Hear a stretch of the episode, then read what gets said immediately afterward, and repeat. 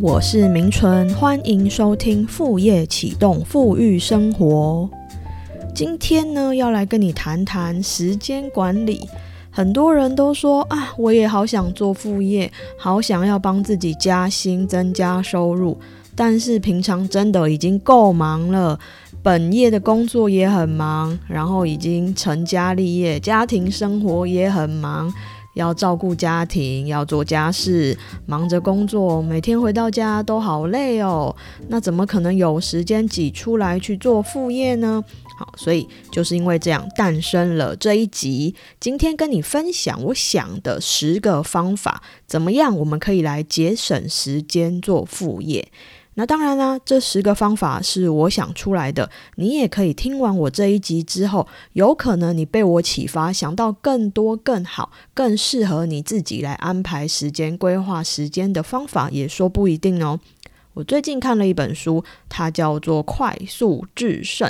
这本书里面呢，这个作者告诉我们说，我们要常常去锻炼自己的点子肌肉。面对任何的问题，我们一定都要常常的去想，还有什么可能性？还有没有更多新的点子可以让我们去解决问题，或者是去想一个好的生意的模式啊，或者是去帮我们有更多的创造力？诶，我其实发现说他这个方法我还蛮认同的。他就说，他就说他每天一定要让自己想十个点子，不然他觉得他的脑子、他的脑袋呢就会荒废，就没有办法更有。有创造力了，所以呢，诶，这个想法之上呢，我就也来做了这一集。有没有什么可我们可以节省时间做副业的方式呢？好，那这些就是我想到，然后有一些是我真的实际有在做的一些方法，也来跟你分享。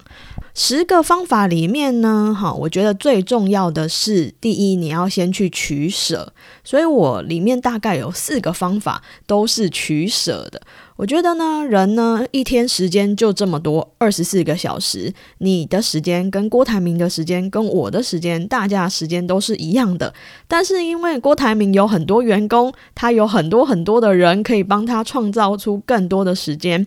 我们还没有变成郭台铭之前，我们就要好好的来妥善。管理自己的时间，好，所以我觉得第一个很重要的是，我们要先搞清楚所谓的优先顺序，有没有什么事情是你生活现在是可以暂时取舍掉的，或者是狠下心来，这辈子你就算不再做这件事，其实也会对你的人生没有什么影响，而且搞不好，因为你没有做这件事，对你的人生的正面的影响还比较大。你要不要想想看，有没有这样子的事情？所以前四个方法。那，我来分享给你，就是不不不用不来开头。好，第一个我想到的是不看电视，第二个不划手机，第三个不看新闻，第四个不交际应酬。好，一个一个来跟你分享。不看电视呢，这其实是我自己呃从大学之后就已经培养的一个习惯。我小时候也是蛮喜欢看电视的，就是补习回家之后一定要坐在沙发上啊，跟家人一起看个电视。因为以前也没有什么休闲娱乐嘛，以前我那个年代没有智慧型手机，电脑呢还是速度很慢的那一种，然后也没什么功能，所以唯一的休闲娱乐就只剩下电视了。后来上大学之后。住在宿舍，那电视是放在公共的区域的，那自然而然就不太会去公共区域看电视，因为通常都是待在自己的房间。所以我从大学之后就养成了不看电视的这个习惯，一直到我后来大学毕业自己搬出来住。所以现在呢，我在日本，我们家也是没有电视的，哈，所以我不看电视。说实在，我觉得看电视真的是会花蛮多时间的哦，尤其是当你很累回到家，无意识，你的身体已经瘫软在沙发上的时候，你的整个精神就是被电视牵着走了。不管他在演什么，反正你就是放空在那边看。呃，真的有放松到吗？我觉得也不一定。那真的有那么好看吗？我觉得你只是因为懒得去做别的事情吧，哈。所以我觉得不看电视，主动的。不去做这一件事情，会帮我们省下蛮多的时间的，就可以拿来做更有意义的事情。好，再来第二个，不划手机。这个当然现在是非常难做到，但是我想要你扪心自问，想一下，我们一天到底花在手机上多少的时间？不管何时何地，真的，你现在有空档，你好像就很想要拿手机出来给他划个几秒钟。嗯，真的有需要花这么多时间在手机上吗？你真的有需要看那么多社群媒体吗？这些社群媒体的资讯真的是你不看会死吗？呃，你不看的话会影响你的工作，影响你的生活吗？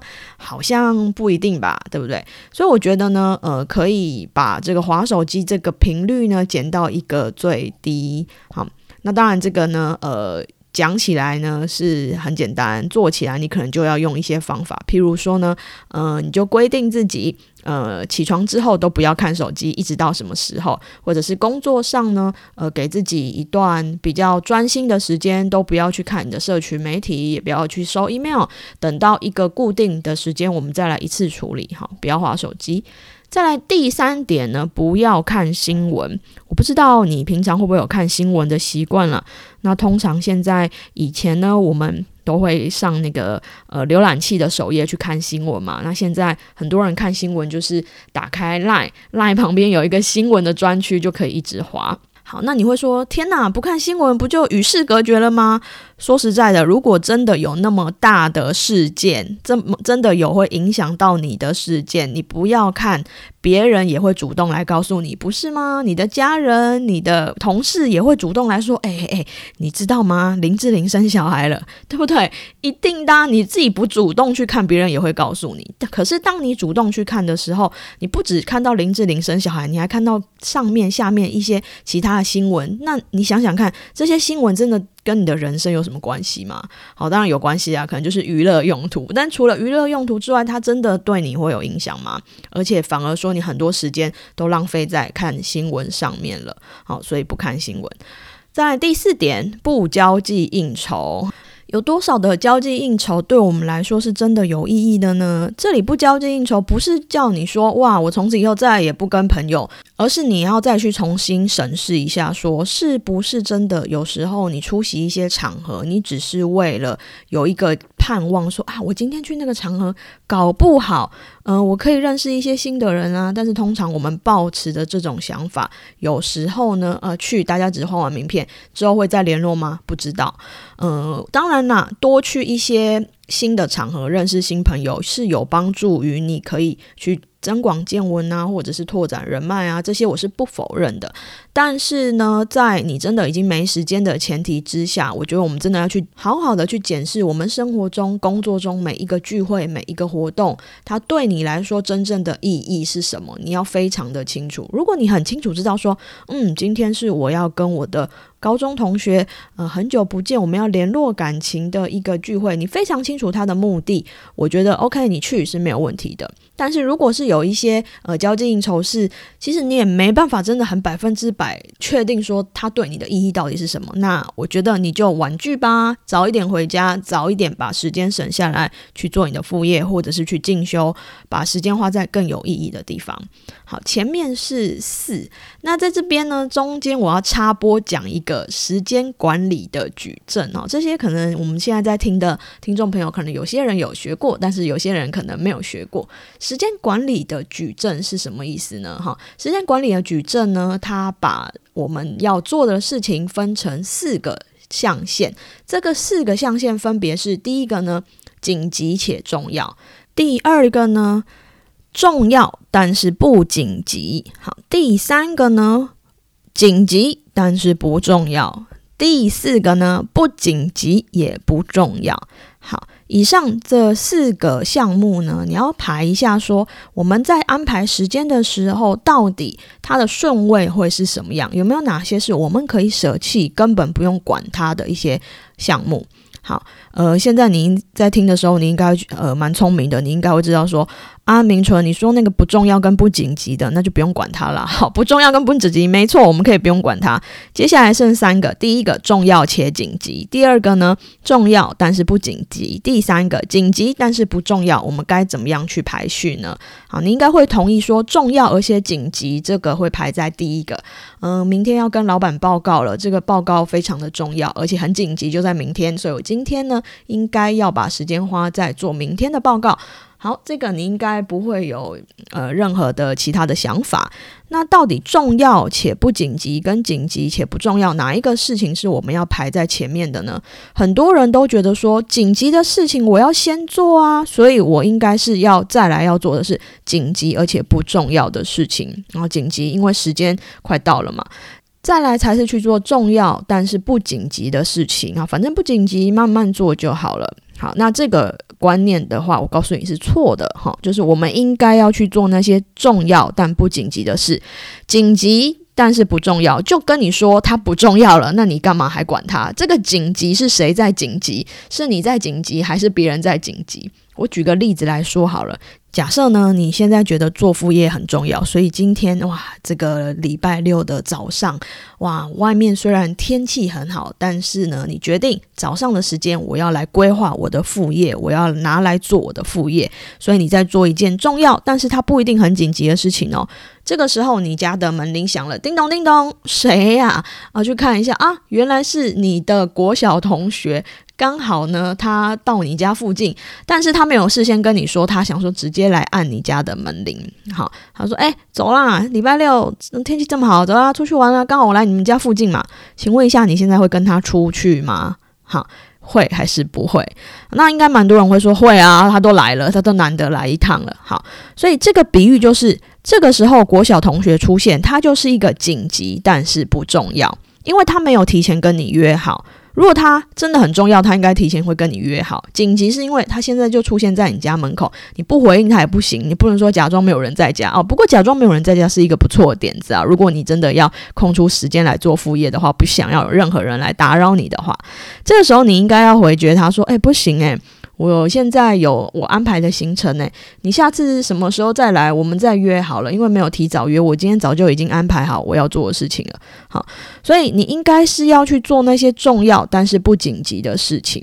我们常常把重要但是不紧急的事情放在我们人生非常后面的顺位，但是等到有一天你真的觉得说，哇，它变成重要又紧急的事情了的时候，你可能就会。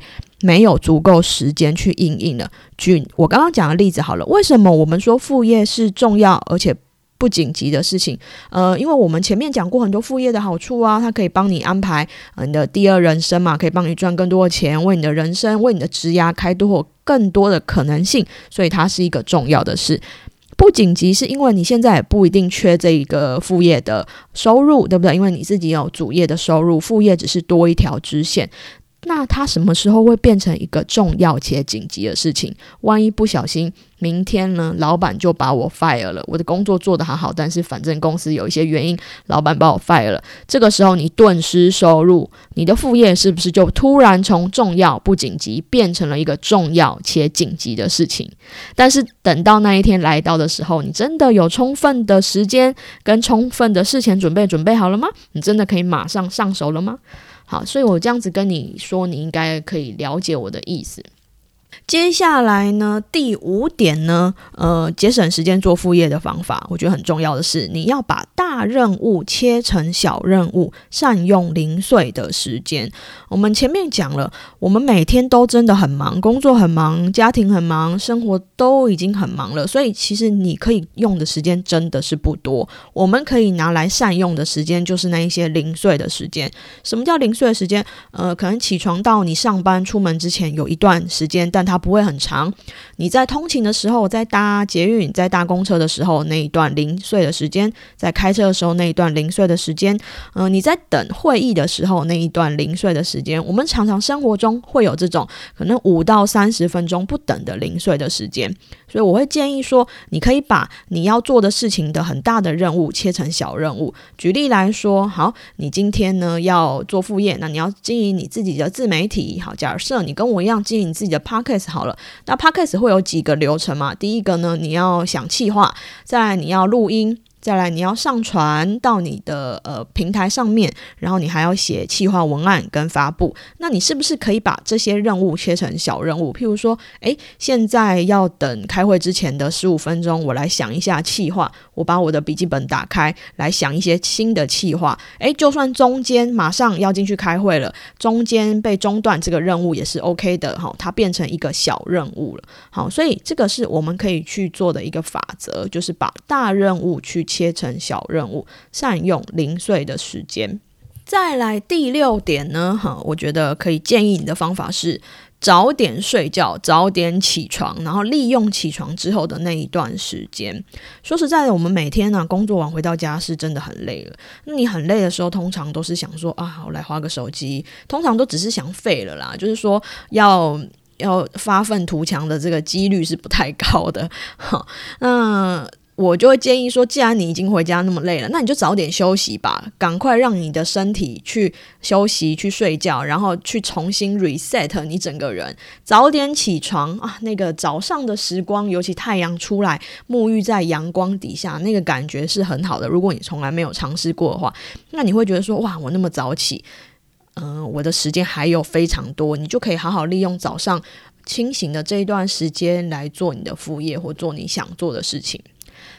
再来第七点呢，我会建议说，你可以准时下班，不要拖拖拉拉的。如果说不是因为特殊的理由，不是说什么公司文化，大家都会加一点班啊，或者是一些其他的理由，我觉得尽量不要加班了，就是在时间之内把事情做完，准时下班。不拖拉，准时下班的好处是呢，其实你不要忽略，如果你准时下班的话，晚上的时间还蛮多的，很有可能我们觉得晚上时间不够用，是因为你你都在加班，你稍微加个半小时、一小时，再加上通勤的时间，那你回到家都已经九点、十点，当然晚上的时间就不够用。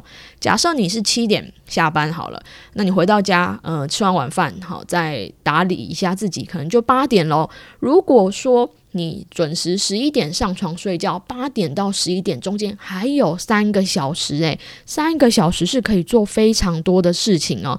像我自己平常在进修日文课，一节日文课是五十分钟，三个小时已经可以让我上三节的日文课了。有没有觉得听起来就呃还蛮惊人的哈？所以准时下班，晚上时间是很多的哈，不要拖拉。再来第八点呢，你可以去培养习惯。什么叫培养习惯？培养说做完什么事之后就要接着做什么事，让这个习惯养成，你就不会说每次要去启动做副业的时候都很困难。每次想到说啊，我明明就想要写文章来帮自己赚钱，结果呢？就没有这个时间呐，那通常不是没有这个时间啦，是没有这个动力跟没有养成这个习惯。那你不如把它培养成一个习惯，什么意思？譬如像我刚刚第六点所举例的，嗯，你何不每天一早起来就先练习写作呢？你为什么一定要挑一个良辰吉日呢？哈，就是让一件事情接在一件事情的后面去做。好，譬如说每天吃完晚饭，OK，我就读日文一个小时，好像是这样子培养习惯的方式。